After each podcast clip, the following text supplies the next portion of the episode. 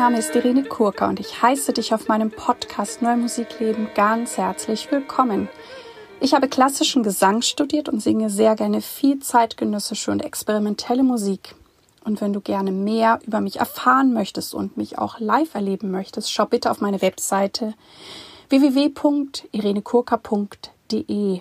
Ich lade dich auch ganz herzlich ein, meinen monatlichen Newsletter zu abonnieren. Dort wirst du über alle meine Tätigkeiten und auch über zukünftige Podcast-Folgen informiert. In diesem Podcast geht es um Themen rund um die neue Musik. Ich teile mit dir die Hintergründe, das Insiderwissen und ich bringe dir die Menschen aus der neuen Musikwelt näher. Ich bin Kooperationspartnerin der NMZ, der neuen Musikzeitung. In dem heutigen Gespräch spreche ich mit der wunderbaren Angelika Lutz. Angelika Lutz ist für mich auch eine der Vorreiterinnen für das Singen von zeitgenössischer Musik. Sie hat auch lange Zeit in Stuttgart eine Professur für Gesang und Musiktheater gehabt und hat dort wirklich, ja, wiederum großartige KünstlerInnen ausgebildet. Ich habe das Gespräch mit Angelika sehr genossen und wünsche dir nun auch gute Erkenntnisse mit dem Gespräch mit Angelika Lutz. Hallo, liebe Angelika Lutz. Ich heiße dich heute ganz herzlich in meinem Podcast Neue Musik Leben willkommen. Und ja, wir werden gleich erfahren, was du alles gemacht hast. Du bist ja Sängerin für Neue Musik und du bist auch Professorin für Stimme und auch Musiktheater. Und ich möchte ja immer gerne als erstes von meinen Gästen wissen, wie bist du überhaupt zur neuen Musik gekommen? Ja, ähm, also es, wächst ja niemand auf nur mit neuer Musik. Also das gibt's ja nun wirklich gar nicht. Also man kommt ja immer irgendwo her und ich komme tatsächlich ähm, äh, eher aus der alten Musik. Ähm, ich wuchs, wuchs in einem Elternhaus auf, in dem noch Hausmusik gemacht wurde. Und da war ich ganz früh, saß ich schon am Cembalo und habe dann auch so ein bisschen gesungen und ähm, Geige gespielt und ähm, ja, das war so die Prägung. Also alte Musik, äh, Kirchenmusik. Allerdings war mein Vater auch Wagner-Fan. Also ich habe auch schon äh, als Kind Wagner gehört und ich heiße auch mit dem zweiten Namen Isolde, natürlich wegen Tristan und Isolde. Und, äh, und habe auch, das ist ja ganz verrückt, dann mit zwölf Jahren schon die Senta-Ballade geschmettert, was natürlich ein bisschen früh war. Ich habe damals äh, witzigerweise immer Donna Anna aus Don Giovanni irgendwie mit zwölf durchs Treppenhaus geschmettert. Eigentlich überhaupt auch nicht mein Fach, aber das war halt meine Lieblingssache. Auch nicht schlecht, auch nicht schlecht, ja. Ja, ja genau. und äh, also zur neuen Musik und dann äh, gut, ich habe ähm, ich habe Gesang und Klavier ja erst studiert ähm, und dann weiter mich auf, auf Gesang äh, konzentriert. Das war aber alles noch äh, ganz viel Konzertgesang und war bei Silvia Gesti, war so eine ganz wichtige Lehrerin für mich dann. Und habe dann die Opernschule gemacht und äh, das, da gab es eigentlich äh, nirgends äh, so viel neue Musik. Aber parallel dazu, weil ich gut vom Blatt singe, eben durch dieses frühe Musizieren da mit der Hausmusik, ähm, war ich schon ganz früh im SWR äh, Südfunkchor, hieß der damals. Jetzt heißt es ja SWR Vokalensemble. Und hab, war da eigentlich äh, ganz schnell ständige Aushilfe, hatte sogar ein Vertragsangebot. Das wäre dann der sichere Weg gewesen, den ich aber dann nicht eingeschlagen habe und ähm, und habe natürlich dann an der Hochschule auch äh, immer schon die Uraufführungen von Komponistinnen und Komponisten gesungen. Also das war der Einstieg eigentlich in die neue Musik. Ah ja, schön. Aber ich habe ja auch in deiner Vita gelesen, du hast dann doch auch erstmal ziemlich lang auch sozusagen das klassische Opernrepertoire gesungen. Ist das richtig? Ja, ja, also bei mir gibt's äh, so verschiedene Etappen. Ja, ja. Also ich bin an die Oper gegangen, tatsächlich, ja, Oper Köln angefangen und dann Landestheater Salzburg und dann äh, sehr viel frei gemacht. Und meine zentrale Partie war eigentlich die Königin der Nacht tatsächlich. Die mhm. habe ich dann über 100 Mal gesungen in verschiedenen Inszenierungen. Und äh, als nächstes kommt die Adele in der Fledermaus. Ich habe auch sehr viel Operette gemacht. Mir hat großen Spaß gemacht. Weil ich, ähm, also die Darstellung ist schon auch sehr wichtig in meinem Leben und das führt ja dann auch zur Regie und ähm, ja, dieser Aspekt der Verwandlung einfach. So, und, ähm, und dann, als es da an der Oper nicht mehr so richtig weiterging, also ich war dann eben äh, äh freischaffend und habe schon, äh, hab schon gastiert und gesungen, aber dann kam in Stuttgart eben äh, damals Manfred Schreier auf mich zu, der damals die Vokalsolisten ähm, dirigiert hatte, noch. Später wurden sie ein, ein Kammermusikensemble. Und äh, bei dem habe ich als Solistin einige Sachen dann auch in, in, in äh, Inszenierungen und Produktionen gemacht, darunter mit Christoph Loy äh, zwei, zwei Opernproduktionen.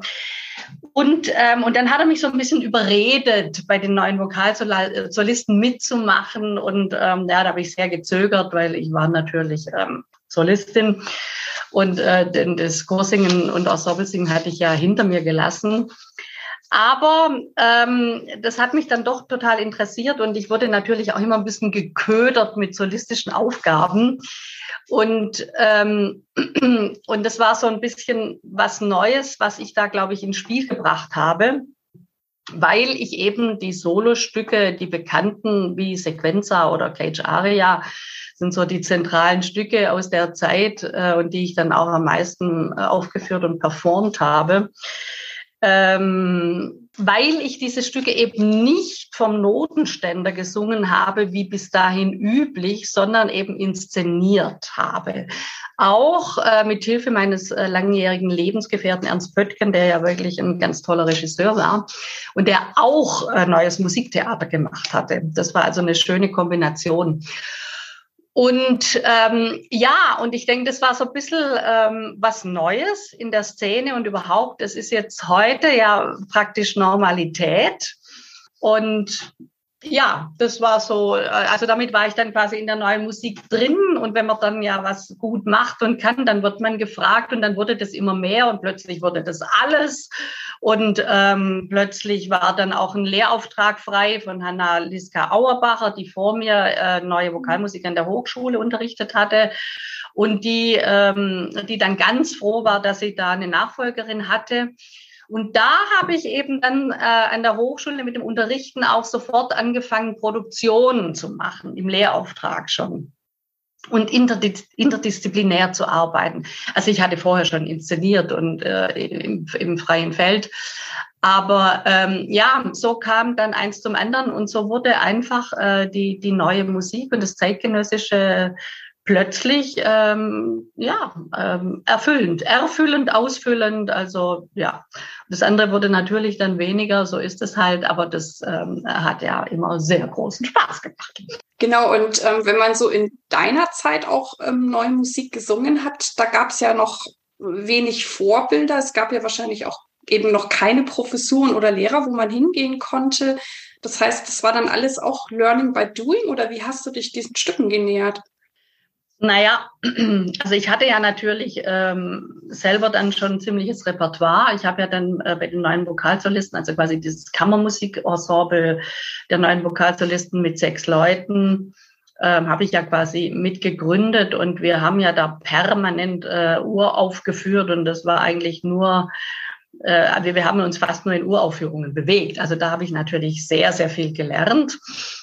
Und ähm, das war so der Grundstock. Und ähm, natürlich, ähm, ja, findest du die Stücke und die Stücke finden dich und du recherchierst und, und du wirst gefragt und das, das war ja gar nicht so schwierig. Und Vorbilder, ja, also Vorbilder habe ich in meinem Leben eigentlich, äh, das Wort Vorbild, da, da bin ich so ein bisschen, weiß ich nicht, also das ähm, ist nicht so meins, aber ich habe sehr viele Impulse natürlich bekommen von, von Leuten. Und, ähm, und ein Impuls war natürlich Cathy Barbarian, ganz klar. Ähm, ein Impuls war auch von Dietburg Spohr, die äh, damals und immer noch, glaube ich, das Belcanto Ensemble hatte in Frankfurt. Und das war sehr interessant. Ähm, also das war noch während meiner Studienzeit ganz früh. Ähm, weil sie hatte, also damals nicht nur Sparlinger und, und, und die aktuellen Komponisten, sie hatte da auch viele Aufträge vergeben für Frauenstimmen und Ensemble und ähm, hat aber auch grafische Partituren äh, ähm, zur Interpretation freigegeben, sage ich jetzt mal. Und äh, das war für mich auch ein ganz, ganz großer Impuls, weil da habe ich gemerkt, uh, also da äh, diese Freiheit zu haben und Dinge selber in den Raum zu geben, zu entwickeln, ähm, zu experimentieren. Das war für mich äh, wirklich eine ganz wichtige Geschichte, weil eben äh, die Improvisation oder der Gedanke der Freiheit in der Kunst für mich ein ganz wesentlicher war und ist. Das kann ich gut verstehen. Du hast jetzt auch schon ein bisschen angedeutet, aber vielleicht fällt dir da noch was ein, warum du eben so gerne neue Musik singst und warum das vielleicht auch für andere SängerInnen sehr interessant und auch erforschenswert sein könnte. Ja, also ich spreche immer von der Archäologie der Partituren. Also ähm, das Spannendste ist ja wirklich eine neue Partitur in Händen zu halten. Also du hast erstmal Probleme, äh, die Notenschrift zu entziffern. Also mindestens damals, inzwischen natürlich schreiben alle äh, mit ihren mit ihren Programmen. Da ist es jetzt nicht mehr so schwierig zu entziffern, aber sie sind in, dafür so komplex, dass es doch noch schwierig ist, sie zu entziffern. Also dieser Akt ähm, des Lesens und der gleichzeitigen Bildung einer Vorstellung, was das dann für ein Ergebnis sein könnte. Das ist ja was, was es bei alter Musik eben nicht gibt, nicht mehr gibt, außer du hast wirklich, du gräbst in alten Handschriften, dann ist das auch diese Lust am Entziffern. Ähm, aber dieses, dieses Gefühl, ja, ähm, da, da ist eine Verheißung, sage ich mal, in dieser Notenschrift, in dieser Partitur. Und du bist jetzt diejenige, ähm, die quasi diesem, dieser Verheißung zum Leben verhilft oder diese, Real, diese Verheißung Realität werden lässt im besten Fall, ja. Und eben ähm, dieses Rätselhafte am Anfang, äh, wo du selber dann quasi aufgefordert bist, äh, zu gestalten, ähm, das in die Hand zu nehmen, was, was deiner Verantwortung obliegt. Das ist ja was ganz Tolles. Und einfach diesen Prozess zu erleben, das, ähm, das ist einfach was ganz, ganz Großartiges und Befriedigendes auch. Also natürlich will ich das jetzt überhaupt nicht beschönigen. Natürlich gibt es ja die Phasen, wo man sagt, mein Gott, was für ein Mist, warum konnte er das nicht anders schreiben und was weiß ich alles. Ne? Und, äh, und du quälst dich und denkst, das kriege ich ja nie hin und dann kriegst du es eben doch hin und dann also so dieses Auf und Ab und was weiß ich alles. Aber ähm, allein dieser Prozess ist ähm, ein, ein ganz großes Geschenk, finde ich. Äh, und das ähm, äh, das ist was ganz Wertvolles, insbesondere im Verhältnis eben, ich sage es nochmal, zur alten Musik, äh, äh, die natürlich Museum ist, ja, und wir haben nun wirklich das Problem mit unseren Medien, dass wir diese Aufnahmen in Echtzeit permanent verfügbar haben und nicht nur einfach, sondern äh, eigentlich millionenfach, ja. So, und das gab es ja noch nie in der, in der Geschichte. Also das ist, ähm, das bedeutet auch äh, Saturierung, das bedeutet Abnutzung. Ähm, das ist ganz, ganz schwierig, natürlich dann nochmal eine neue Fassung, eine eigene Fassung äh, ähm, dagegen zu setzen, nochmal was anderes zu finden, ja, wo schon so viele Menschen auf höchstem Niveau schon was ganz Tolles gefunden haben.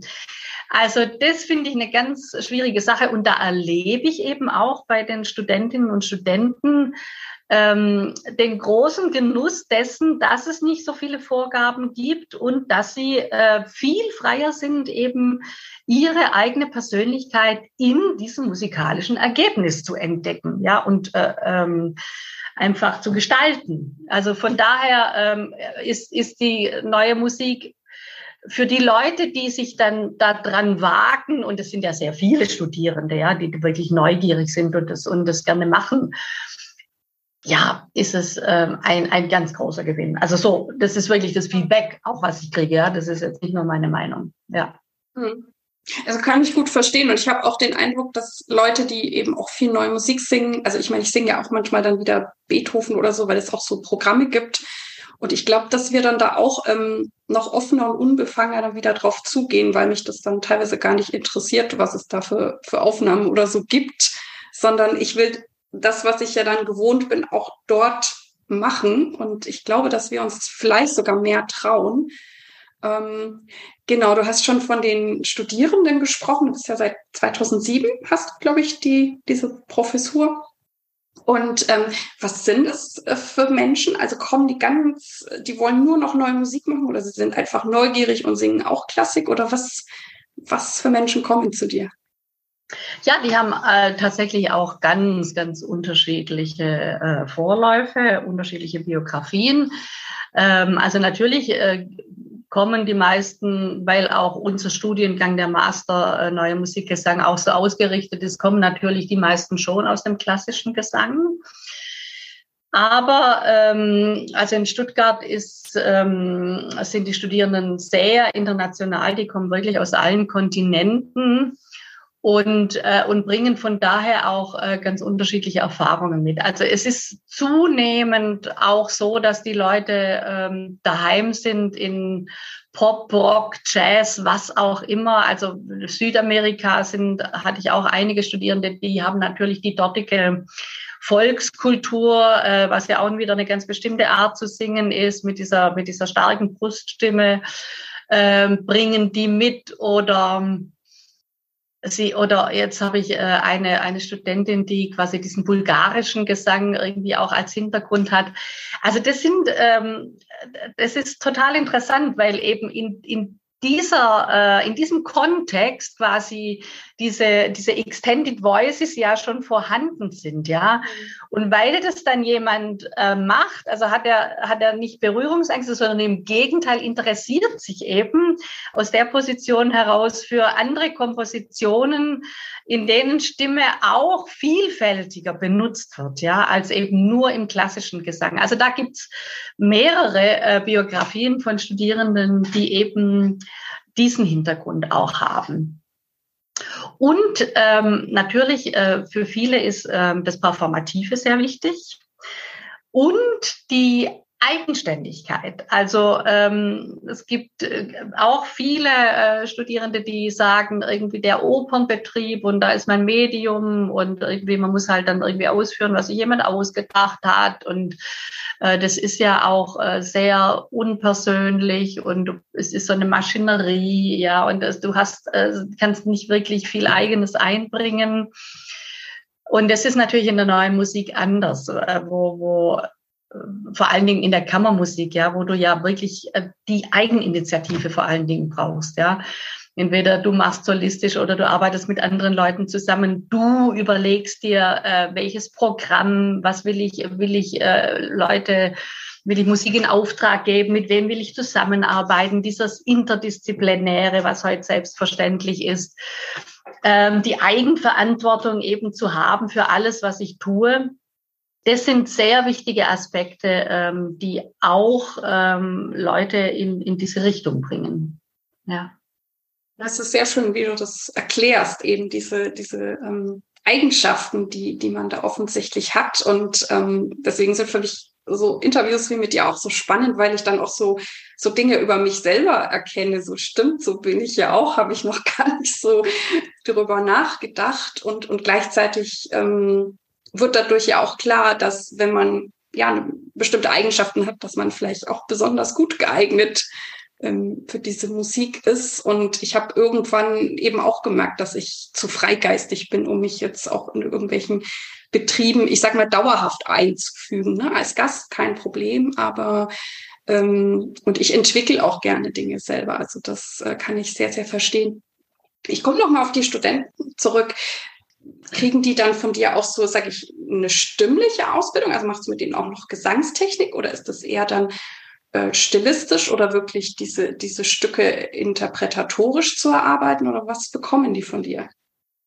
Ja, es ist beides. Also ich lege höchsten Wert auf eine, äh, auf eine fundierte, äh, großartige Gesangstechnik, weil ich äh, der Meinung bin, nur wenn du, wenn du quasi äh, die Stimme im Belcanto beherrschst, also da, da bin ich ganz traditionell ähm, kannst du quasi auf dieses Fundament, diese Erweiterung äh, so platzieren, dass du deiner Stimme nicht schadest. Ja, weil natürlich äh, sind das Techniken, die zum Teil wirklich gegenteilig äh, arbeiten, ja. Und ähm, wo du zum Beispiel bei, bei Cantor jetzt mit irgendwie mit einer bestimmten Öffnung arbeitest, äh, arbeitest du äh, mit solchen Dirty Notes oder äh, mit solchen Multiphonics, irgendwie mit Muskelspannung, ähm, was natürlich das Gegenteil ist. Aber das ist ja gerade dann das Interessante. Also Technik total wichtig. Also äh, verbringe ich die, die ersten Semester mindestens quasi die Hälfte der Zeit damit. Mhm. Und, ähm, und ich bin auch sehr, sehr froh, weil, weil also ich habe jetzt ja, das sind ja schon einige Semester und es haben ja einige Leute diesen Master gemacht und, äh, und die sind äh, überleben alle sehr, sehr gut und entwickeln sich sehr, sehr gut weiter, weil sie eben wirklich ähm, eine gute Technik haben.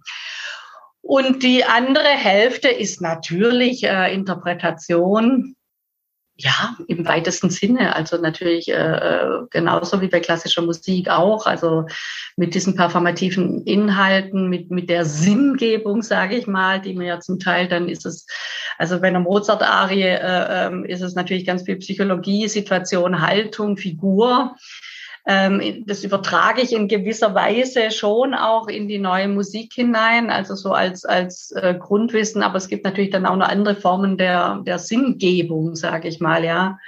Und ähm, ja, insofern ist das Feld natürlich ähm, sehr, sehr, sehr, sehr vielfältig, ja. Und die Studierenden haben, sind aufgefordert und haben auch Eigeninitiative. Also sie können natürlich jetzt hier äh, in Stuttgart ähm, kooperieren bei, mit allen möglichen Disziplinen, weil wir haben schon Figuren, Theater, gut, wir haben die Instrumentalisten, wir haben die Elektronik, äh, Video und so weiter. Also da kann man schon selber auch sehr viel machen und, äh, und das tun sie auch.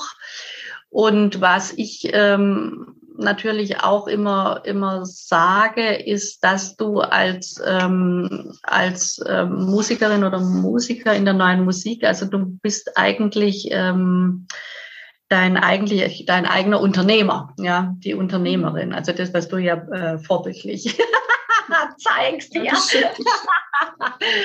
Aber ähm, ja, ich denke, es sind schon, es gibt schon viel Unterstützung. Es sind viel, viele Gelder eigentlich da. Du musst lernen, die Anträge zu stellen. Also du musst erstmal lernen, eine Idee zu entwickeln, eine Idee zu kanalisieren, eine Idee zu formulieren, dann die Anträge zu stellen und sowas. Äh, aber es gibt natürlich da auch interessiert Menschen. Es gibt auch Leute, die eine wissenschaftliche Ausbildung haben. Das ist auch noch ein anderer Strang übrigens. Ähm, ähm, und denen das auch gut gelingt, ja. Es gibt natürlich auch Leute, die sagen, nö, ich, ich will einfach Musik machen, ich kann das nicht und so, da, da ist es dann nicht so einfach. Die gehen dann vielleicht tatsächlich eher in ein vorhandenes Ensemble, das gibt's auch, oder, oder, oder versuchen halt dann solistisch irgendwie auch Karriere zu machen und unterrichten natürlich. Das Standbein des Unterrichtens ist auch wichtig. Aber es gibt viele Felder, ja, in denen man selber äh, da sein, sein Schicksal durchaus äh, bestimmen kann. Genau, also ich gehe da auch mit dir, aber ich, ich, es liegt natürlich auch daran, dass ich ja auch äh, eine klassische Gesangsausbildung äh, gemacht habe und ich habe auch das Gefühl, dass ich darauf dann alles aufgebaut habe, also was dann eben an anderen lustigen Techniken dazugekommen ist und sehe das halt auch immer als die Erweiterung und auch wenn man, weiß ich nicht, komische Sachen mit dem Atem oder so macht, ähm, wenn ich das natürlich bewusst kann, habe ich eine Atemkontrolle sondergleichen. Da kann man dann auch jeden Mozart oder so plötzlich göttlich singen. Ähm, was ich auch spannend finde, ist, weil du ja sagtest, die kommen ja auch aus unterschiedlichen Kulturen zu dir. Das heißt, in, in einem Studium Neue Musik Gesang, da, da, da kannst du schon auch viel mehr wirklich diese Persönlichkeit rausholen oder auch, auch wenn du Gesangstechnik vermittelst, aber wenn die natürlich irgendwie einen spezifischen Klang hat, darf der sein. Und wenn man die jetzt, ne, wenn die jetzt in die Klassik gehen wollen würde, dann müsste man versuchen, das äh, den irgendwie auszutreiben. Also ich, eine meiner Lehrerinnen war Reri Christ und die hatte auch mal eine asiatische Studentin und sie hat gesagt, sie hat ihr bestimmte Klänge, die scheinbar in ihrem Land hübsch waren, nie richtig rausbekommen und hat auch gesagt, das wird für sie schwierig auf dem Klassikmarkt. Aber das ist ja jetzt, glaube ich, dann in der neuen Musik die Chance, dass das sein darf, weil ich glaube, das ist ja immer super, wenn man auch irgendwas kann, was vielleicht andere nicht können, gerade in der neuen Musik, oder? Ja, ja, das ist jetzt ein ganz komplexes Thema. Also ähm, eben, was, was ist quasi so das Idealbild der klassischen Stimme? Da hast du vollkommen recht. Also da gibt es natürlich einfach so eine Idee oder es gibt ja viele Ideen und die unterliegen auch gewissen Moden, diese Ideen. Ähm, das ist das eine. Das andere ist die Sprache, also äh, dass die Sprache natürlich äh, den Stimmklang auch macht und ähm, du trotzdem, ähm, also es gibt ja einfach in bestimmten Sprachen dann bestimmte Laute, das L und das N oder irgendwas oder, das, oder, oder auch das, selbst in romanischen Sprachen irgendwie das, was wir jetzt im Deutschen mit, dem Aspir mit der Aspiration haben und so. Also es gibt ja in jeder Sprache was Eigenes und irgendwas, was gar nicht vorkommt. Also da, mu da muss man ja auf jeden Fall ähm, arbeiten, um sich das alles äh, anzueignen das dann doch, ja, weil du singst natürlich auch in der neuen Musik ja äh, mit unendlich vielen Sprachen. Also du musst schon das ganze Repertoire an Lautäußerungen äh, kennen. Und ähm, gleichzeitig, da hast du vollkommen recht, äh, prägt diese eigene Kultur. Also ich hatte eben aus äh, Südamerika, aus Kolumbien, auch eine Sängerin, äh, die sehr viel diesen, diese ethnischen Gesänge gemacht hat mit, mit einer ganz, ganz besonderen Form der Bruststimme. Und das war ein ganz besonderer Klang und der, der war und ist toll. Äh, den man dann natürlich im, im, in der Klassik umbauen müsste oder umbauen muss. Also mein Ideal ist aber tatsächlich ähm, schon so viele Möglichkeiten wie nur möglich zu haben. Ja, also, dass du eben ähm, im Grunde, man kann nicht alles können, das ist klar. Und es gibt, es gibt irgendwie verrückte Sachen, wo manche einfach eine Begabung haben oder Oberton singen oder sowas, ja. Entweder du musst das wirklich sehr, sehr viel üben oder es gibt halt Leute, die können das irgendwie einfach, zack. Ja, oder so Imitationstalente, ja, die haben es natürlich ganz einfach. Aber ähm, von daher würde ich ähm, jetzt nicht sagen, also jemand hat jetzt so eine so tolle eine eigene Stimme, da, da würde ich jetzt gar nicht das mit der Klassik versuchen, weil weil ich finde, es ist trotzdem, äh, trotzdem ein Wert, äh, den man dann mitnimmt, weil es halt in dem klassischen Gesang geht es ja im Grunde immer auch um den Ausgleich. Also wenn sich jetzt von, von der italienischen Technik, es geht um den Vokalausgleich, es geht um den Lagenausgleich, es geht um die Verschmelzung der Register und ähm, und das sind schon äh, Techniken, die ich natürlich in der neuen Musik auch sehr gut benutzen kann. Ja, wenn du Nono singst, also wenn du jetzt die klassische Moderne nimmst, äh, ist das schon sehr wertvoll. Ja, aber eben dann quasi dieses verschmelzen zu können und dann aber noch äh, jodeln oder den Bruch quasi benutzen zu können, das finde ich eben, das ist dann die hohe Kunst. Ja. Und das heißt, ähm, Erarbeiten die das alles dann an Stücken oder machst du auch Improvisationen mit ihnen oder, oder hast du auch irgendwie, keine Ahnung, ein, ein Übeablauf, wo du sagst, die müssen alle diese Ausdrücke mal gemacht haben? Ja, also gut, ich, ich habe jetzt nicht so ein, so ein Lehrbuch oder so, aber äh, natürlich in meinem Kopf äh, gibt es schon, glaube ich, ein Lehrbuch, was ich halt sehr variabel einsetze. Und natürlich gibt es dann die Stücke, die man zu erarbeiten hat und findet dann immer da äh, genau das Thema, was man halt bearbeitet. Und das ist auch gut so. Also ich finde, ich finde es einerseits sinnvoll, eben so wirklich so Basics zu haben. Ich habe natürlich bestimmte Übungen. Ähm, und ähm, andererseits ist es aber, kann man ja auch nicht nur irgendwie jetzt ähm, abstrakt einfach nur Übungen, damit man es dann irgendwann kann, sondern man lernt ja also Lernen geht ja, funktioniert ja so, dass man eine Aufgabe hat und die bewältigt. Also deswegen, ich meine, äh, zu meiner Zeit war Studieren irgendwie, wir hatten fünf Fächer und den Rest habe ich irgendwie auf dem freien Markt gelernt. Ja, wir waren ja inzwischen haben die Hochschulen irgendwie alle Projekte in die Hochschule reingeholt. Ich war trauernd bei, bei irgendwelchen äh, Chören, Ensembles irgendwo unterwegs und habe da eigentlich musizieren gelernt und Stilistik und was weiß ich alles. Und äh, von daher, es sind die Aufgaben. Deswegen ist mir es auch immer so wichtig, Projekte zu machen. Ja, weil äh, das ist ein Unterschied, ob ich jetzt eine Arie lerne und dann hört die Lehrerin zu in der Stunde. Das ist auch schön, das ist nötig, aber aber die Motivation, die hast du natürlich, die eigentliche, wirkliche Motivation hast du dann, wenn du weißt, ich habe an dem Termin dieses Stück einem Publikum zu präsentieren, ja. Und das sind auch die Momente, wo du über dich hinaus wächst, ja, weil die Motivation eben, weil dieser Druck, also es ist ein Druck der Erwartung da und dem muss man gerecht werden und, ähm, und deswegen sind für mich also Projekte äh, unabdingbar. Das ist einfach, äh, darin mündet es alles. Ja und dann ein gutes Organisationstalent zum Einsatz und auch, dass du scheinbar so viele Talente eben hast, auch mit der Dramaturgie und Regie. Also sehr beeindruckend. Wonach wählst du selber deine Stücke aus? Die du singst. Du meinst jetzt für, für mein eigenes, äh, für meine eigenen Konzerte oder Auftritte? Mhm. Ja, also ich, gut, ich meine, ich singe jetzt natürlich äh, nicht mehr so viel, weil ähm, schon schon mit dem Unterricht hat sich das natürlich äh, sehr mit dem Unterrichten äh, äh, sehr reduziert. Das ist ja klar, das ist ja einfach gar nicht machbar. Äh, infolgedessen ist es jetzt eher so, dass ich äh, immer wieder gefragt werde. Ja, also es ist nicht so, dass ich jetzt irgendwie sage, ja, das gibt's schon auch irgendwie ein Liederabend, wo ich dann, wo ich dann so eine Mixtur zusammenbaue aber ich werde eigentlich eher dann für, für, für irgendwelche Stücke gefragt und Aufnahmen oder da mein Konzert zu übernehmen und sowas, ja.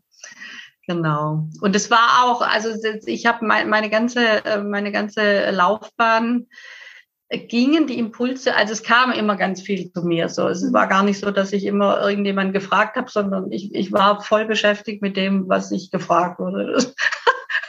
Und ähm, ja, und ich denke, wenn man dann, wenn man dann bestimmte Dinge mal gesetzt hat oder die Leute kennen dann bestimmte Sachen, dann fragen sie einen natürlich auch wieder für eine bestimmte Richtung oder für das, wo sie denken, okay, die kann das besonders gut, vielleicht so. Mhm.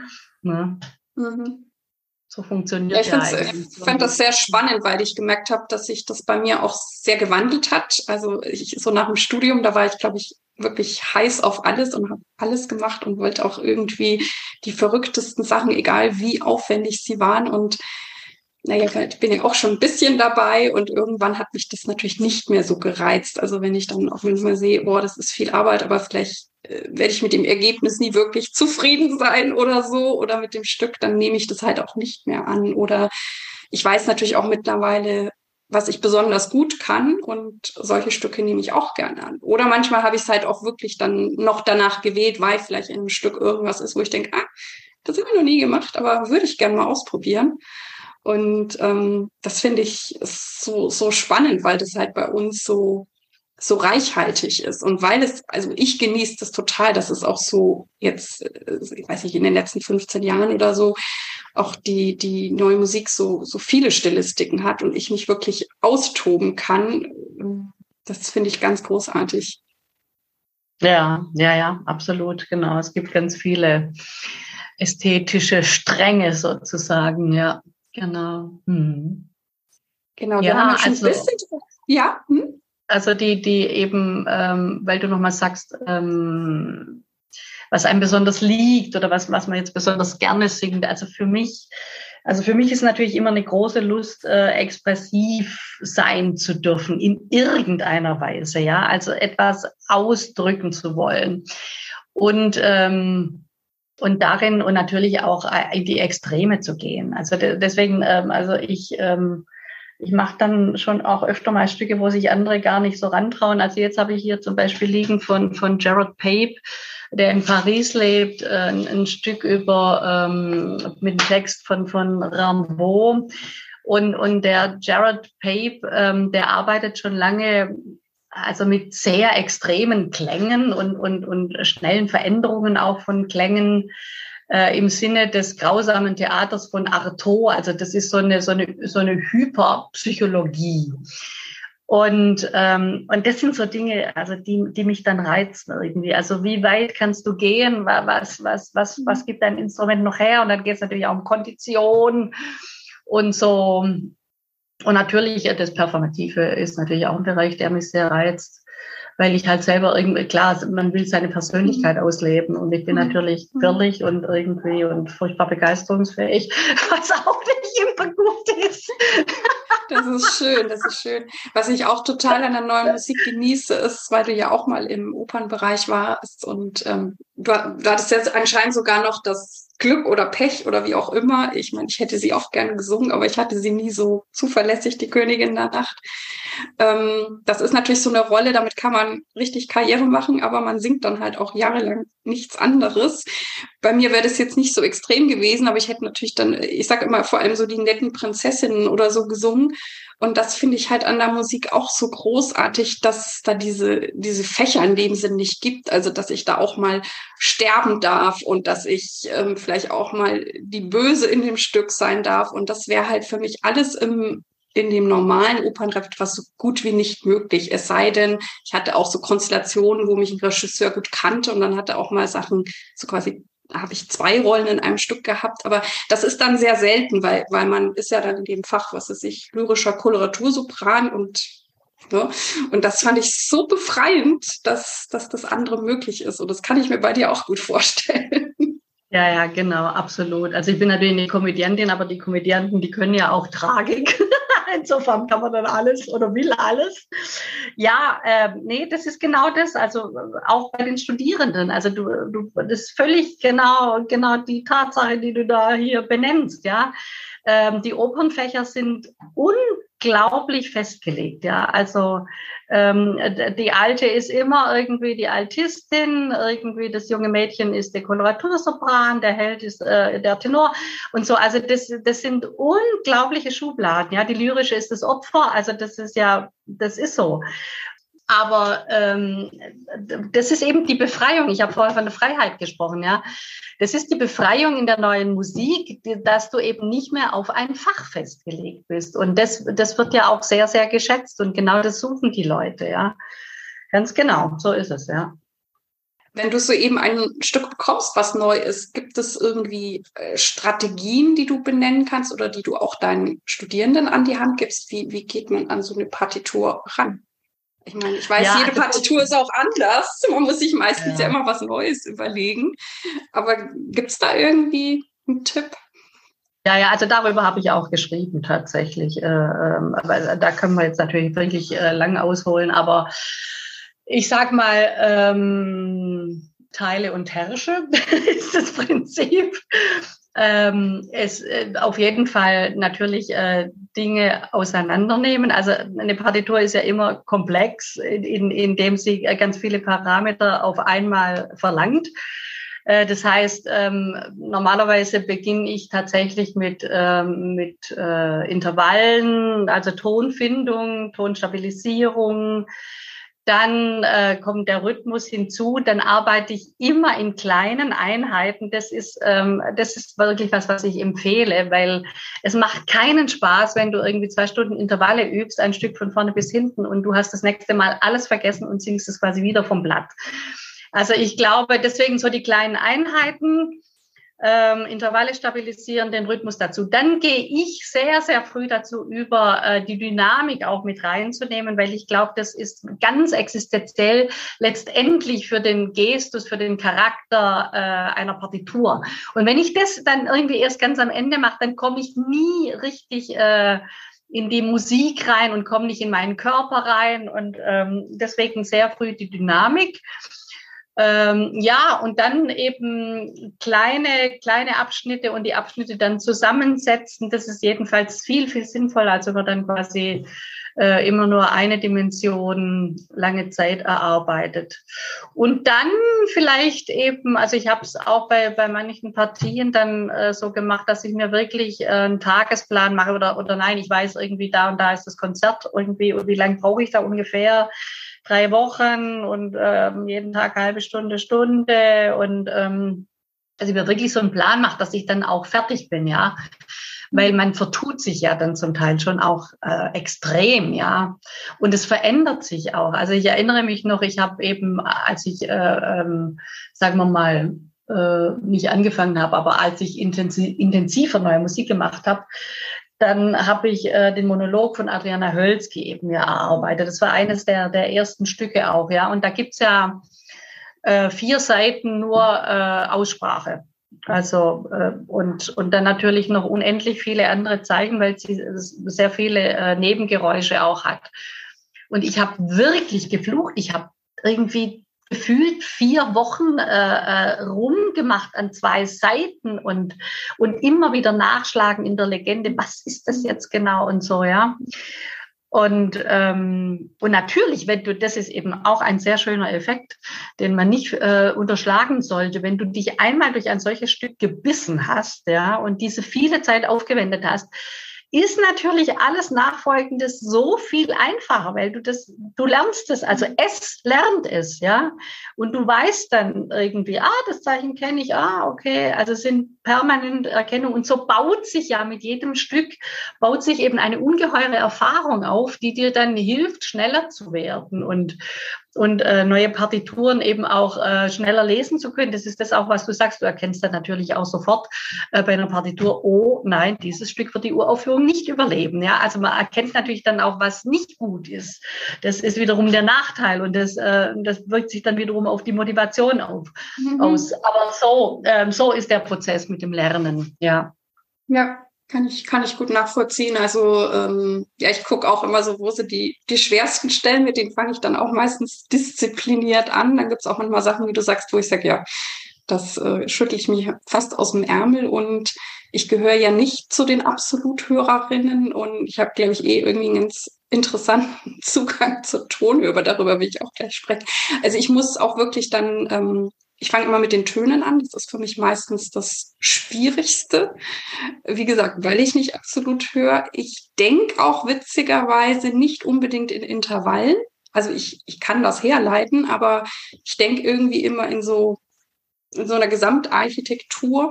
Und ich glaube, ich mache sehr viel über Muscle Memory. Das heißt, ähm, ich muss es natürlich dann auch oft genug machen, dass es abrufbar ist. Und ich finde diese Frage immer super spannend, weil die habe ich auch schon mit vielen Kolleginnen geführt, weil ich glaube, dass das jede von uns auch ein bisschen anders macht. Also ich kenne auch Leute, die sind ganz toll mit Stimmgabel, da bin ich auch nicht so. Ähm, dann gibt's natürlich die Absoluthörer, dann gibt's auch die, die mit Muscle Memory arbeiten. Ähm, ja, wie ist es bei dir oder wie machst du es mit den Studierenden? Die sind ja wahrscheinlich auch unterschiedlich oder, oder gibt es ein Patentrezept? Nee, also Patentrezept gibt es in der Tat nicht. Ähm, es haben ganz viele Studierende aus, ähm, aus verschiedenen Ländern Probleme mit ihrer Solmisation. Also das ist ja eigentlich ein, ein ganz, ganz tolles System, äh, um vom Blatt zu singen, aber nur für Dur und Moll. Ja, also das ist, äh, es ist wirklich ganz, ganz schlecht für neue Musik, weil es gibt keine enharmonische Verwechslung, es gibt keinen Tritonus in der Solmisation und so weiter. Äh, das führt die Leute immer in die Irre und, äh, und erschwert es total. Also ich äh, höre auch nicht absolut. Ähm, ich habe schon ein relativ äh, gutes intervallisches Denken. Und ähm, ja, also ich denke, die Leute müssen das natürlich für sich selber auch ein bisschen rausfinden. Es gibt auch sehr viele Leute, die lernen einfach sehr gut übers Hören. Also die können einfach irgendwie so total gut nachsingen, ja.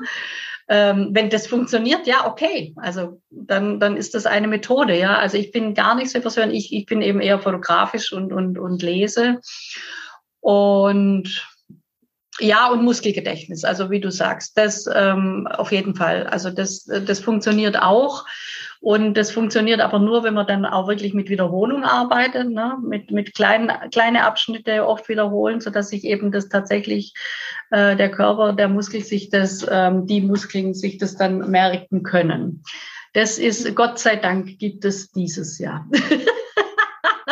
Das, das ist auch echt faszinierend manchmal wieder ja. so fast aus dem Nichts das dann irgendwie machen kannst. Und ja, ähm, ja, genau. ja also finde ich sehr, sehr spannend. Und wie gesagt, weil ich auch immer wieder rausfinde, dass, also weil ich da schon auch Gespräche geführt habe und das jeder ein bisschen anders macht. Und ähm, das vielleicht auch für die Komponisti Komponistinnen interessant ist, ne? weil manche machen sich da, glaube ich, auch gar keine Gedanken und ähm, bei mir kommt halt hinzu, ich meine, du hast gesagt, du hast auch Klavier gespielt. Ich habe auch sehr lange sehr viel Klavier gespielt und denke, vor allem wenn es dann eben kein Solostück ist, auch immer in der Ganzheit. Also ich füge mich dann auch irgendwie ein. Und so nachsingen, das können wir, glaube ich, echt ganz gut. Das stimmt. Ähm, wir können ja noch mal bei dieser Sache mit den Tönen bleiben. Da gibt es ja noch in der neuen Musik dieses schöne Ding mit den Mikrotönen. Wie stehst du dazu und wie kann man das lernen, dass das möglich ist ähm, zu singen und dass es dann auch fürs Publikum hörbar ist hinterher? Ja, also gut, also find, ich finde die Mikrotonalität äh, eine sehr schöne ähm, Einheit sozusagen in dem, im Thema Klang. Äh, die funktioniert wahnsinnig gut, wenn du zum Beispiel ähm, vier äh, gestimmte Instrumente hast äh, in Achteltönen, dann ist das natürlich ganz grandios. Also das sind ganz tolle Eindrücke. Mit der Stimme bleibt vieles für mich äh, eine, eine tolle Idee, die aber ähm, sowohl in der Umsetzung als auch in der Wahrnehmung der Hörenden eingeschränkt ist. Und zwar weil, also wenn man mal mit dem Stimmgerät ähm, kontrolliert, dann ist ja jede Vokalverschiebung hat ja bereits mikrotonale Abweichungen. Das ist das eine. Jede äh, Veränderung im Resonanzraum hat bereits mikrotonale Abweichungen. Das heißt, das sind ganz viele Faktoren, die das ähm, ziemlich äh, labil machen, dieses ganze Gebilde. So, wenn ich jetzt quasi meine Stimme wie ein Instrument benutzen kann und das alles möglichst ausschalte, also möglichst äh, immer dieselben Resonanzverhältnisse habe und die gleiche Dynamik und was weiß ich und den gleichen Vokal, ähm, dann ist schon viel möglich. Also ich arbeite äh, gerne über über so ganz langes Glissando Halbton, dann kommt äh, die Mitte davon Stopp und dann hast du den Viertelton und ich muss sagen, das funktioniert gut. Also die Leute äh, lernen das relativ schnell, also immerhin so in Vierteltönen ähm, zu arbeiten. Das heißt, äh, das ist grundsätzlich möglich. Was jetzt aber dann schwierig ist, ist quasi in einer, in einer gewissen Schnelligkeit das herzustellen. Und nicht nur ähm, das herzustellen, weil du brauchst ja immer einen Ankerton. Also im Grunde, also so erlebe ich es jedenfalls oder, oder so praktiziere ich es. Du brauchst in dem, in, in dem ähm, das ist so ein bisschen wie, wie, bei, wie bei Strauß Elektra irgendwie, wo es, wo es keine Tonika mehr gibt, weil, die, weil sich die Harmonie so erweitert. Also wenn das Feld zu groß ist mit dieser Mikrotonalität und du keinen, keinen Anker mehr hast, wenn du nicht mehr weißt, wo ist quasi der saubere, in Anführungszeichen, äh, Ton, dann wird das ja total unübersichtlich, ja. Und es kennt sich nicht nur der äh, Singende nicht mehr aus, sondern vor allen Dingen der Hörende nicht mehr aus. Ja. Und ich durfte ja nun wirklich viele Konzerte ähm, hören mit mikrotonalen, äh, nicht nur Ansätzen, sondern Holliger mit, mit SWR Vokalensemble. Diese ganze Partitur ist äh, beruht oder hat zum Thema die mikrotonalen Schwebungen. Und ich muss gestehen, man hört sich einfach das meiste zurecht, ja, mhm. in, in, in die Tonalität, die wir kennen, in die Harmonik, ja das ist, äh, das machen wir halt sonst auch, ja, weil, weil es ist ja nie, was heißt, es gibt nicht die eine Stimmung, ja. Es gibt eine wohltemperierte Stimmung auf dem Klavier, das ist ja eh schon irgendwie, das hat jetzt mit der Obertonreihe wieder gar nichts mehr zu tun, ja. Es gibt die, alle anderen Stimmen, die sich, äh, Stimmungen, die sich eher an der Obertonreihe orientieren, eben, es gibt ja ganz, ganz viele Stimmungen in der alten Musik. Also es gibt kein, es gibt eh keine richtige Stimmung, sondern es gibt einfach nur mehrere Stimmen. Wir orientieren uns im Grunde an der, an der temperierten Stimmung, an der wohltemperierten des Klaviers, was aber äh, auch nicht für jede Musik taugt, ja. So, und jetzt ist die Mikrotonalität ein, ein, ein schwirrendes Feld, um irgendwie, um eine wohltemperierte Stimmung, die an sich auch schon fragwürdig ist. Also, von daher, wenn, wenn Stücke wirklich langsam sind und, äh, und, und diese Schwebungen ausstellen, ja, dass, dass man wirklich als Hörer das wahrnehmen kann und auch als Ausübender, dann finde ich das natürlich eine ganz, ganz spannende und tolle Sache. Wenn, wenn komponiert wird in und das sind alles Mikrotöne, dann finde ich es einfach vollkommen sinnlos. So. Vielen, vielen Dank. Also ich finde das auch immer ein spannendes Thema, weil ich mir da eben auch manchmal so die Zähne rausbeiße und dann gibt es eben, wie du sagst, Kontexte, da gelingt es mir ganz gut und manchmal das Gefühl, ich übe und übe und irgendwie. Und ich habe aber auch die umgekehrte Erfahrung gemacht, dass ich in Konzerten saß von Stücken, wo ich auch wusste, dass es das gibt oder weil ich das Stück kannte oder so und habe mich ja dann auch gewundert, warum höre ich es nicht. Ähm, macht der Kollege, die Kollegin es sich oder ist es, wie du sagst, man, man hört sich irgendwie so ein und dann fällt es halt bei der Stimme nicht so auf. Ähm, die einzige Ausnahme, die ich bisher mal gem gemacht habe als Hörende, war eine Sängerin, die habe ich dann auch angesprochen. Da habe ich wirklich Mikrotöne gehört. Ich fand es ganz toll. Und die hat aber gesagt, sie hat irgendwie auch ein Fail, ich glaube, für griechische Musik oder so. Also ich glaube, wenn man da so ein bisschen in anderen Kulturen noch oder auch so asiatisch oder indisch, ich glaube, dann kann man das richtig toll. Also da war ich wirklich beeindruckt, aber das ist mir auch so als Hörende so selten passiert, dass ich mir dachte, boah, so viel Arbeit und man hört mhm. es nicht. Mhm. Ja. Mhm. ja. Und trotzdem ist es natürlich spannend, sich damit immer wieder zu beschäftigen, ob es nicht doch irgendwie geht. Und ja, also ich meine, ich muss sagen, ich finde jetzt äh, Chelsea zum Beispiel einen sehr interessanten Komponisten, der ähm, der ja auch äh, ganz viel mit Mikrotonalität äh, arbeitet und ich finde, da lässt es sich sehr gut herstellen, ja, weil du halt weil du die Zeit hast, weil er diese Übergänge, äh, die Prozesse einfach so demonstriert. Ähm, und im, das hat ja auch eine Anlehnung natürlich ans Asiatische. Und ja, also es hängt wirklich vom Kontext ab, glaube ich, ja. Oder wenn genau. mit Gesang gearbeitet wird, da genau. ergibt sich dann auch noch am ehesten, genau. Ja. ja. Und ähm, du machst ja ganz viel, also Professorin, Sängerin und ich weiß nicht was alles. Wie, wie sieht so dein Alltag aus? Hast du Routinen? Wie übst du? Wie darf ich mir das vorstellen?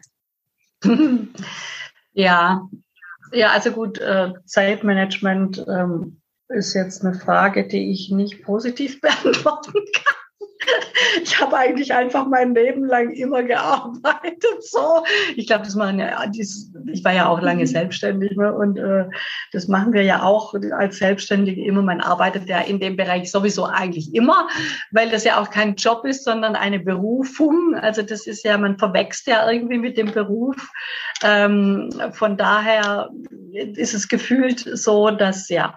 Aber äh, nee, es gibt schon, also ich, ich habe jetzt mein hier äh, in dem Hochschulbetrieb, ich habe mir das tatsächlich so eingeteilt, dass mein Vormittag frei ist und ich da auch äh, eben mindestens die Möglichkeit habe, auch zu üben. Und, und äh, es ist schon so, wenn das eigene Instrument dann äh, vernachlässigt wird und nicht richtig funktioniert, das ist ein ganz, ganz blödes Gefühl. Also von daher ist es wirklich auch ein Bedürfnis, eben das eigene Instrument immer am Laufen zu halten. Ähm, dann ist natürlich unendlich viel Organisation. Das ist ja egal, ob du freischaffend bist oder angestellt oder, oder äh, an der Hochschule natürlich auch. Es ist einfach sehr, sehr viel Organisation und Mails und äh, in jeder freien Minute. Und dann natürlich ähm, unterrichte ich viel, produziere ich viel und, ähm, und habe da Proben und habe Unterrichtsstunden und so. Ja, also die Tage sind wirklich voll und ich muss sagen, ich habe also bei mir gab es jahrelang wirklich keine Wochenenden. Also ich habe einfach immer mhm. gearbeitet. Aber es ist ja bei uns auch nicht so schlimm. Also ich habe natürlich wahnsinnig gern, oder was heißt habe, ich arbeite immer noch sehr, sehr gern. Es, es fühlt sich ja gar nicht an. Das ist ja keine Qual, sondern es ist ja fast immer eine Lust. Und vor allen Dingen ist es eine Lust deswegen, weil du weißt, äh, dass du für irgendein Ergebnis dann, du arbeitest auf ein Ergebnis zu. Und das ist halt ganz anders, als wenn ich jetzt irgendwie meine Steuererklärung mache. Ja. So. Mhm. Genau. Das stimmt, das stimmt. Ja, du bekommst viel zurück, sowohl auf der Bühne als auch von deinen Studierenden. Das ist richtig, ja. Und ähm, ich finde ja immer, wir Sänger sind ja auch wie so Hochleistungssportler und müssen uns ja schon irgendwie auch, auch fit halten. Wie sieht das bei dir aus? Ja, ja, also ich habe auch für mich so ein Trainingsprogramm. Ich meine, gut, ich habe natürlich vieles, äh, vieles ausprobiert und gemacht. Yoga, Feldenkreis, Tai Chi, äh, habe Fitnessübungen, im Studio und, und, und. Und das, äh, von allem bleibt was übrig und man bastelt immer wieder seine eigenen Programme und ähm, guckt, ja, also, also auch, auch, ich gebe das auch weiter an meine Studierenden, weil ich denke, also zum Singen sind schon, ist halt einfach irgendwie Brustkorböffnung ist, ist ein Thema, äh, Atemvolumen und natürlich der ganze Beckenraum, Stütze. Also das, äh, da, da musst du schon was tun. Ich meine, das, äh, das ist einfach, wir, wir arbeiten mit dem Körper und, und, und den muss man dann auch trainieren. Das ist ja ganz klar. Ja. Was ja in unserer Arbeit auch immer so schön ist, ist, dass wir ja mit den Komponistinnen zusammenarbeiten können, da sie ja noch eben auch auf der Erde sind, nicht wie Herr Mozart oder so.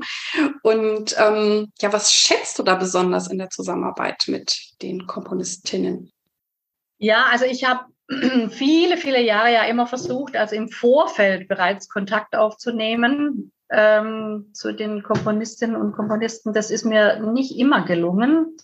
Manchmal schon. Also das äh, finde ich natürlich erstmal einen ganz respektvollen und schönen Austausch, sage ich mal wenn die Leute, die komponieren, erstmal zur Kenntnis nehmen, für wen schreibe ich äh, und, und was hat er für Besonderheiten. Das ist, das ist das Tolle bei der Stimme, dass jede Stimme äh, einzigartig ist und ähm, persönliche Merkmale hat. Und es ist gleichzeitig das, äh, das Angsterweckende für die Komponierenden, weil man es ja nicht äh, dann in Kategorien und dann kann das jemand anders wieder nicht singen und so. Ne? Aber ich finde, also es ist natürlich schon sehr schön, wenn, wenn Komponierende das mindestens zur Kenntnis nehmen oder sich damit auseinandersetzen, ja. Oder auch mal selber irgendwie versuchen, irgendwie ein paar Takte zu singen und dann merken, obla, das ist jetzt doch irgendwie eigentlich ziemlich schwierig, was ich da geschrieben habe, weil das ähm, ein Instrumentalist kann halt sehr viel einfach sofort vom Blatt spielen mit viel weniger Aufwand als eine Sängerin und Sänger. Und ähm, ja, so, also habe ich versucht, immer im Vorfeld irgendwie schon Kontakt aufzunehmen und auch ins Gespräch zu kommen. Gut, weil ich natürlich auch konzeptionell und dramaturgisch sehr gerne denke und mich das dann total interessiert, was, was ist da der Hintergrund und, und woran, woran arbeitet der Mensch jetzt.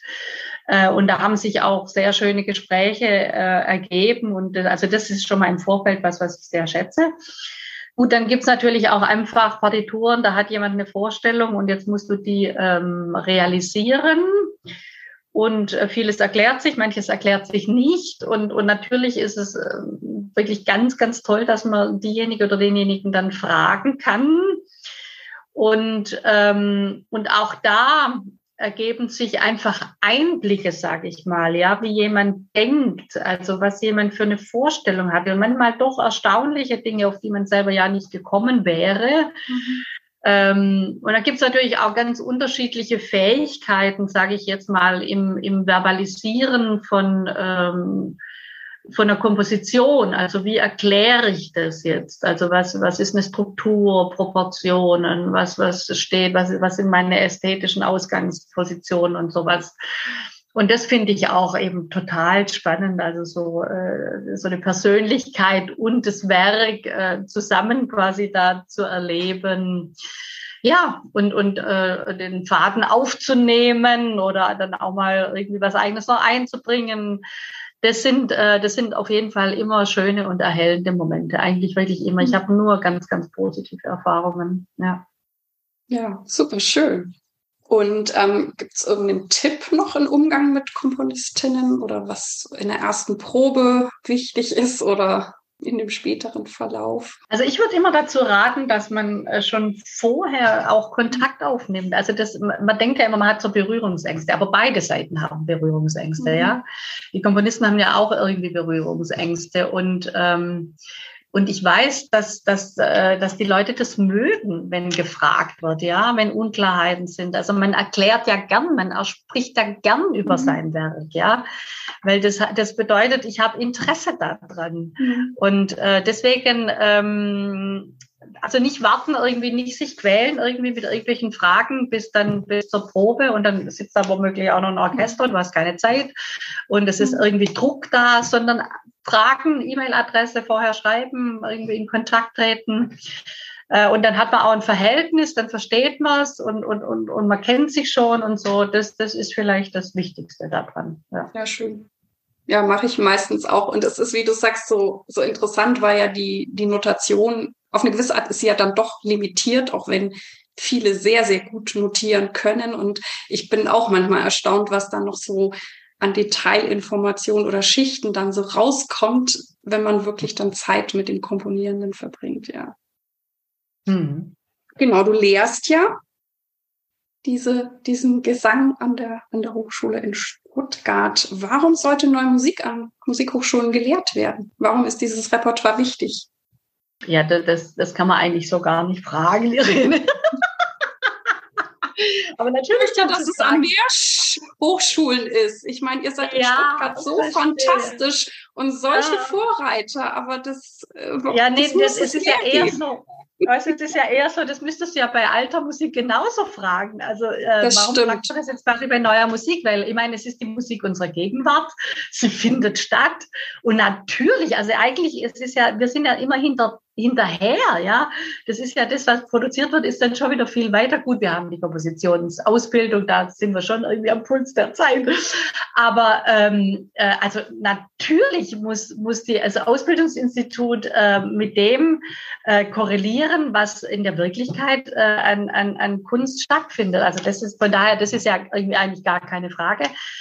Ähm, aber äh, du hast recht, also natürlich ist der Betrieb unglaublich traditionell und, und es sind natürlich auch Pfründe, die verteidigt werden, weil es geht ja auch immer um Stellen. Ne?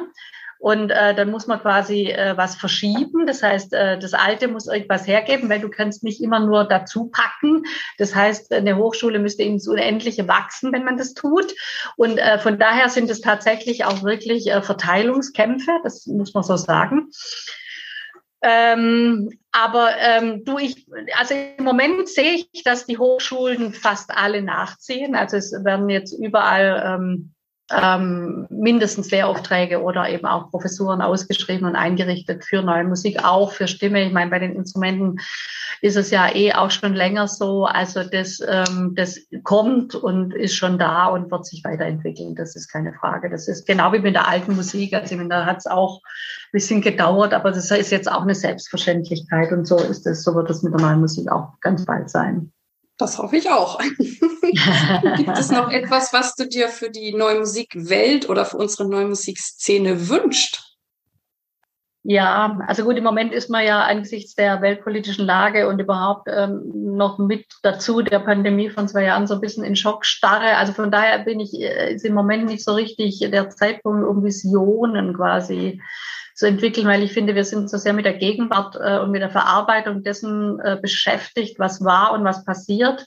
Und was ich eben im Moment sehe, ist ähm, ähm, eine, eine, also nicht nur Spaltung, sondern ähm, eine Emotionalisierung äh, der Kommunikation und des Denkens ähm, und, ähm, und äh, also diese moralische Überhöhung, wo es eben im Moment nur noch Schwarz-Weiß gibt in allen möglichen Feldern, ja, wo, wo ständig irgendwie Leute beschimpft, bestraft, irgendwas äh, in Schubladen gesteckt werden ähm, und eben die, die Komplexität des Menschseins irgendwie nicht mehr bedacht wird. Und das Wort bedenken und bedächtig, das, das wäre mir jetzt irgendwie wichtig, weil ich habe im Moment das Gefühl, dass, äh, das kommt gar nicht mehr vor.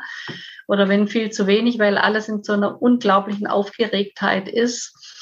Und ähm, also ich habe mir jetzt natürlich äh, schon überlegt, weil ich eben jetzt an der Hochschule ähm, ja äh, nicht mehr nicht mehr weiter sein werde oder eben nur in anderen Kontexten an Hochschulen arbeite.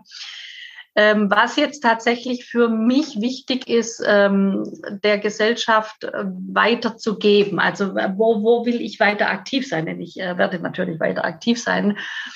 Und ich glaube, für mich ist es im Moment sehr wichtig, dass die Kunst insgesamt äh, ähm, daran arbeitet, eben diese menschlichen Qualität des Zuhörens, des Hinhörens, des Miteinanderhörens, des Austausches auf verschiedenen Ebenen aktiv zu sein, damit wir nicht völlig äh, verrohen und eskalieren in unserem Sein, äh, sondern ähm, ähm, ja, uns, jeden, jeder von uns trägt einfach alles in sich. Ich meine, das, das ist ja so, ja.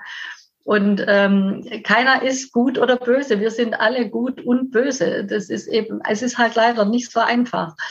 Und, ähm, und da ähm, einfach ähm, zu wirken, in, in diesem sich selbst wahrnehmen, in dem sich gegenseitig berühren, im berührt werden, auch durch Musik, wie auch immer, dass, dass wir die Qualitäten behalten und wir sind in einer ungeheuren Mechanisierung. Also äh, habe ich den Eindruck. Ja, also wir, wir arbeiten sehr, sehr viel den ganzen Tag mit irgendwelchen Maschinen und auch unser, unser Denken von uns selbst ist ja, wir sind irgendwie gut, der Körper ist auch eine Maschine, da gibt man irgendwie da eine Spritze und da wirft irgendwas ein und dann funktioniert die wieder.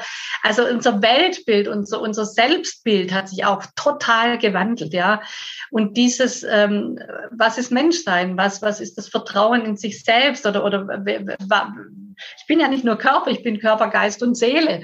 Äh, wie spielt das alles zusammen? Und, und was heißt, was ist, was ist Gesundheit überhaupt? Oder ähm, was ist Wohlbefinden? Ja.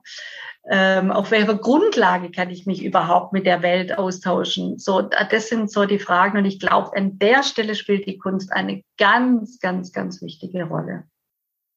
Da bin ich ja gespannt, was wir dann von dir hören und mitbekommen werden. Ähm, du hattest an einer Stelle ähm, gesagt, dass du ähm, darüber sehr viel geschrieben hast. Ähm, können wir das dann, ist das, ist das, ist das ein, ist das ein Buch oder ist das ein Internetlink? Können wir das dann nachher in die Shownotes mit reinnehmen, falls jemand ja. das nachlesen möchte? Ja, ja, genau. Also es gibt dieses Aufführungs, äh, äh Aufführungspraxis Solo-Gesang, da ist das Kapitel Neue Musik von mir und meiner Kollegin Christina Richter-Ibernes. Und ich habe auch noch äh, ähm, über Vermittlungsarbeit ähm, gibt es auch ein Buch. Ja. Ach, das ist schön. Dann schreibst du das später, weil das tun wir mit in die Show Notes. Also ich werde es vielleicht auch dann lesen. Genau. Ich fand das Gespräch richtig super. Ich habe jetzt noch die letzte Frage an dich. Welchen Tipp möchtest du jungen SängerInnen oder auch Künstlerinnen geben, vielleicht für die neue Musik, für den Zugang dazu?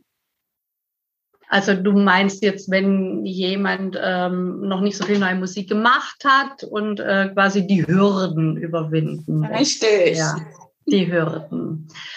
Genau. Ja, ich wünsche ihm eigentlich erstmal äh, eine Mentorin oder Mentor, der ihm da, der ihn, der ihn oder sie an der Hand nimmt und quasi dabei hilft, auch die Hürden zu überwinden. Denn natürlich ist es sehr schwierig. Äh, wenn du jetzt nur so eine Partitur liest und wirklich keine Ahnung hast, sich da selber auf den Weg zu machen, ähm, das ist wirklich nicht so einfach.